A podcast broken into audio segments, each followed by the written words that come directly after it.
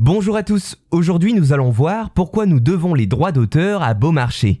Pierre-Augustin Caron de Beaumarchais était un personnage haut en couleur du XVIIIe siècle, à la fois dramaturge et entre autres espion et marchand d'armes pour le roi.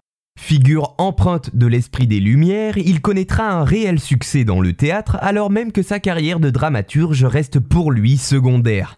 Il écrivit six pièces, dont celles qui ont fait sa renommée restent Le Barbier de Séville et Le mariage de Figaro, qui n'est qu'un sous-titre à sa pièce nommée La folle journée. Avec cette dernière, par exemple, son utilisation de toutes les formes de comique et son esprit satirique envers la société de son époque, en l'occurrence la noblesse, le place dans le digne héritage du style de Molière.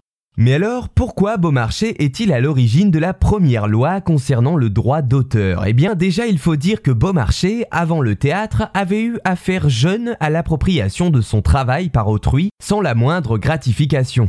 À 21 ans, alors qu'il est horloger, il invente un nouveau mécanisme et il ne faut pas attendre longtemps pour que l'horloger du roi de l'époque s'attribue son invention. Beaumarchais devra ainsi faire appel à l'Académie des sciences pour que lui soit reconnue la propriété de son système. En ce qui concerne le droit d'auteur, il faut dire que jusqu'au XVIIe siècle, il n'existe pas grand-chose pour réellement les protéger. À partir de 1683, la rémunération des auteurs, proportionnelle à la recette de la pièce jouée, apparaît dans les livres de la comédie française. Néanmoins, de cette rémunération doivent être déduits les frais des comédiens, sans qu'aucun contrôle ne soit possible de la part de l'auteur sur ces sommes, ce qui au final ne lui fait pas gagner beaucoup.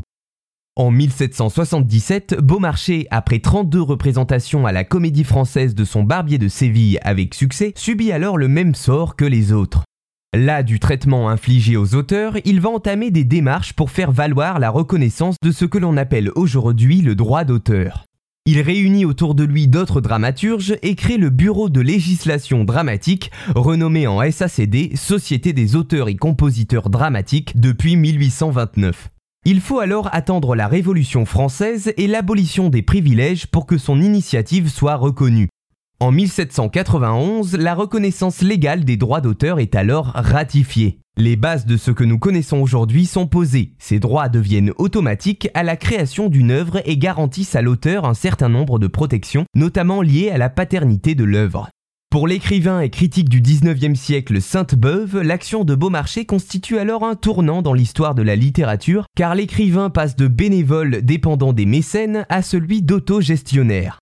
Voilà, j'espère vous avoir appris quelques éléments sur Beaumarchais, qui est à l'origine de la première loi en faveur du droit d'auteur en France.